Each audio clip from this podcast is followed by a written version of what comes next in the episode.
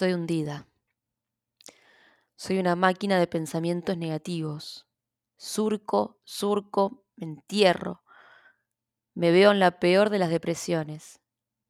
Me veo diagnosticada, patologizada. Me doy lástima. Me alejo de lo que alguna vez fui. Soy una exagerada, dramática, actriz. Es normal estar mal, pero ¿qué tan mal?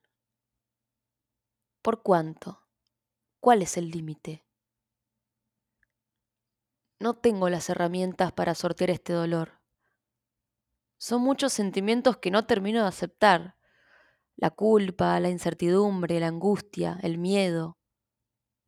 ¿Las herramientas serán lesotres? ¿Por qué tiendo a encerrarme? ¿Por qué creo que nadie me va a entender? ¿O que molesto? ¿O que a nadie le interesa mi malestar? Que ya tienen sus vidas y sus problemas. El día está hermoso y eso me pone mal. Me da más culpa. Porque no puedo disfrutar. Porque no sé cómo hacerlo. Me arden los ojos de llorar y ver pantallas.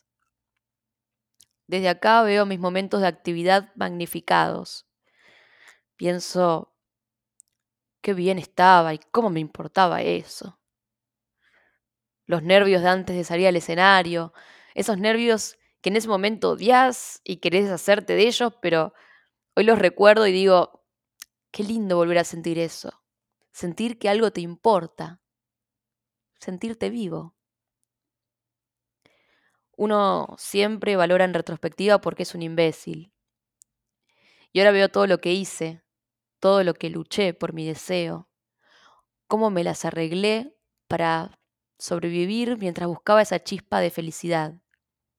Bastante bien la hice. Sobreviví a la General Paz todos los días escuchando Furia Bebé. Sobreviví a un trabajo del horror, diseñando y eliminando los elementos de la papelera de reciclaje. Sobreviví al dolor de la pérdida de un amigo con arte y amigues nuevos. Me pregunto, ¿cómo voy a pasar esta angustia? ¿Qué es lo que me va a sacar del pozo? ¿Qué me va a ayudar a tener un lado B? Todo lo que sube tiene que bajar y después de bajar a lo más hondo, solo queda subir. Cadáver exquisito.